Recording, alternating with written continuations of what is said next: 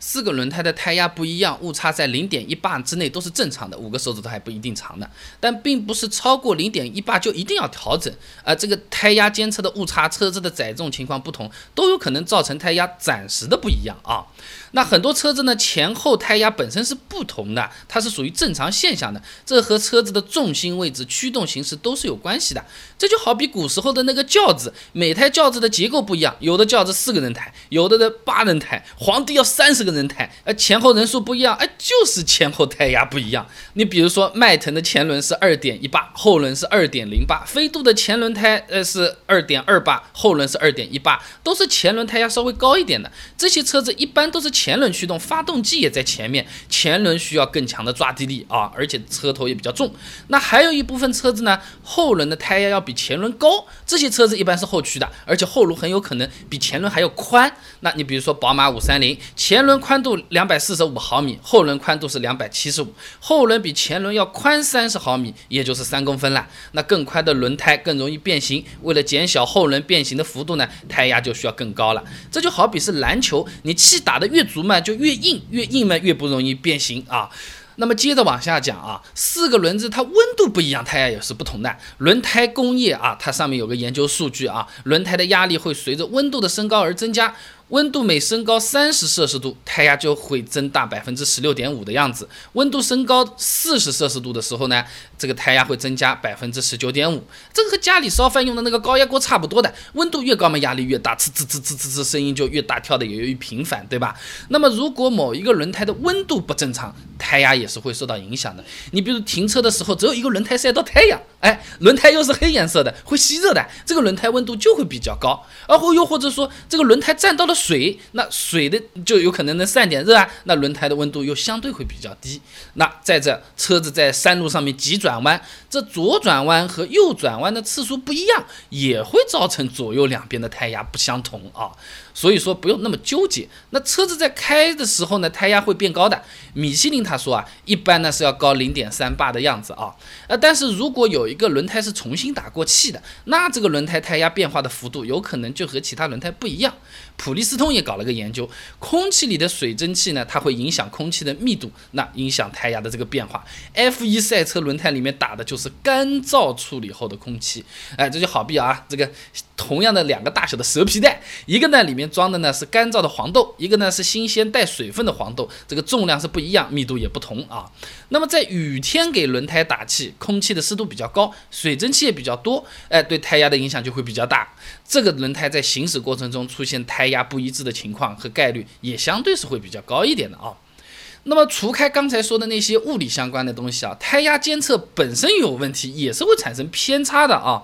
后期加装的那个胎压监测，一般来说呢是一个气压传感器，那装在轮胎里面的呢叫内置式，装在气门嘴上的呢叫做外置式。这个内置式传感器的压力、温度数据呢在轮胎内部读的，那相对比较准确一点。外置式的这个胎压监测误差呢，基本上是在零点一八左右啊。那这是因为这个外置传感器直接安装在气门嘴上，受外部环境影响。比较大嘛，你就好比在医院里面量体温，啊，你这么腋下夹着，相对来说呢，影响因素就比较多。你这个手得夹住，人又不能乱动，对不对？那你如果是一根含在嘴巴里的，那含住不张嘴，相对就会好一些，对吧？那么在轮胎高速转动的时候，这个气流会影响外置式传感器的精度，造成百分之一到百分之二的误差啊。除了这个气流，温度对传感器本身也是有影响的。内置传感器的工作温度呢是零下四十摄氏度啊到一百二十五摄氏度，外置传感器的工作温度呢一般是零下二十摄氏度到六十摄氏度，适用的范围啊会更窄一点啊。如果东北地区零下三十几度的天，外置传感器的误差就会非常厉害了啊。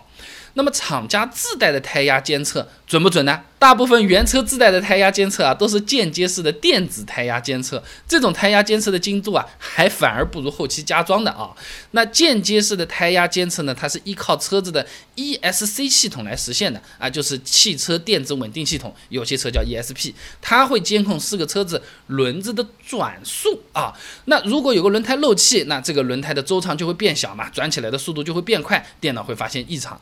但是这个轮胎胎压偏高的时候，轮胎周长变大的幅度有限，没有胎压变小导致的这个变化幅度大，所以说这个电脑也不会报警。这个就好比是吹气球，你开始吹的时候，气球变大的速度很快嘛，呼一下是吧？你吹到后面，呼呼呼，哎，这个气球里面的这个压强高了，你这个变大的幅度其实没有那么的明显啊。那一般来说呢，间接式的胎压监测在轮胎压力变化超过百分之十的时候才会报警。那你如果是二点五巴的这个推荐胎压来算的话，误差就达到零点二五巴了啊。那么我们自己怎么来判断、来调整啊？那如果排除了这些温度、胎压检测这种特殊情况之外，胎压还是不正确。那可以选择自己来调，但很大一部分朋友呢是不知道怎么样正确的调胎压的，或者说正确的胎压是多少。那么根据米其林的调查，在英国呢有百分之三十的车主啊，他是靠汽车维修站这个检查他们胎压的，有百分之八十五的轿车司机哎不知道汽车轮胎的正确气压是多少啊？哎，继续说家里的电饭煲啊，很多工程都是说明书上写好了，连步骤都是有的。大家买回来第一件事情就是打开盒子扔掉泡沫，第二件事情就是扔掉说。明书通上电，按按按，电饭煲谁不会用啊？大家都一样，车子也这样啊。实际上呢，这个厂家推荐的这个胎压表，车上是很容易找到的。那厂家推荐胎压一般四个地方，你看一看。第一个嘛，用户手册上面对不对？第二个呢，驾驶室车门这个 B 柱附近。第三个呢，中控台的侧面。第四个呢，油箱盖的背面。油箱盖背面最方便啊。那不同的车型品牌，厂家推荐的胎压肯定是不同的。你直接去个路边摊，哎，师傅，我这个车打多少啊？啊，二点五公斤。你换辆车问他多少，他还说二点五公斤啊！这就好比每个人鞋子的码数都不一样的啊，不能给所有的人都统一穿四十三码的鞋子的，肯定是不合脚的。那么接着回答一下我这个公众号经常留言的问题啊，很多朋友都在问，你说的这个胎压是冷车还是热车？厂家推荐的胎压指的是冷车胎压。米其林是这么解释的啊，冷车胎压是指停车后至少三个小时，或者轮胎行驶不超过两公里时候测出来的胎压，这个和量血压差不多的啊。量血压呢是要在人相对比较平静的时候，不能刚刚跑完马拉松就直接扒上去去测啊，不然每个人测出来都高血压哈。那么冷车状况下面呢，是可以避免温度、湿度或者胎压监测本身带来的影响的。这个时候胎压误差在零点一八左右呢，基本上是都可以接受的。韩泰官网也去看了一下，轮胎每个月会损失一磅每平方英寸左右的压力。哎，就是零点一八啊，那每一个轮胎损失的幅度是不一样的，所以四个轮胎有零点一八左右的误差也是可以接受的，你不用觉得一定要去调整或者怎么样，你调好没多久还是有点偏差的哦。那么你看这个油箱盖后面，你会发现它不是只有一个数字，有好几排，不同的载重情况下，厂家推荐的胎压是不同的，因为轮胎的载荷能力和胎压是成正比的。汽车运用它上面写了一个研究啊，轮胎气压越高，载荷能力越大。气压越小，载荷能力越小。这就好比搬东西的时候，你要先深吸一口气，憋住。胸腔里面气要足才好发力哈，不然的话连一桶水都搬不起来啊。那厂家不会说超过多少公斤的载重就要调整胎压，一般是依照人数来简单粗暴的判断的。这个就为了方便理解嘛，那就跟点外卖差不多的，他不会说你要点份饭两百克、五百克、一千克、三百七十五克，都是说一人份、两人份、半份，肯定都是这样的嘛，对吧？宝马三系举个例子。平时坐在车里的人不超过三个，那推荐胎压前轮两点三，后轮两点四。如果要坐满五个人，后备箱还要带点行李，那推荐的就是前轮两点五，后轮两点九啊。那么除了载重。不同速度对胎压的要求也是不一样的。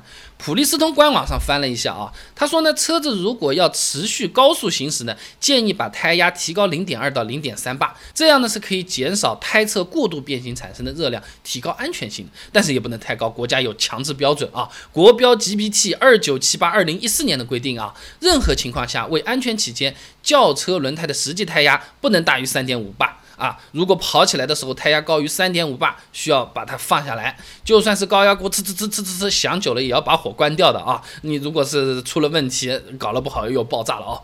那今天讲的呢是胎压会有误差，可以自己检查判断要不要调整，稍微有点偏差也不用太纠结啊。那除了胎压之外，轮胎我们碰到更糟心的事情就是轮胎的侧面滋被划了一下，被钉子啪嚓扎了一个洞，经常看到对吧？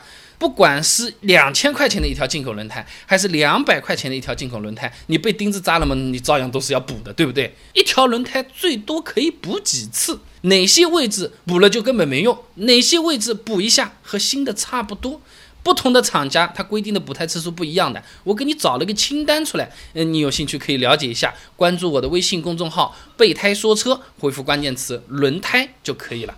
我这个公众号每天都会给你一段汽车使用小干货，文字版、音频版、视频版都有，你可以挑自己喜欢啊。补好的轮胎放前面还是放后面？哎，补过的轮胎能不能上高速？开到一百二十公里是不是就爆掉了？我也给你搜了资料，关注微信公众号“备胎说车”，回复关键词“轮胎”就可以看到了。备胎说车，等你来玩哦。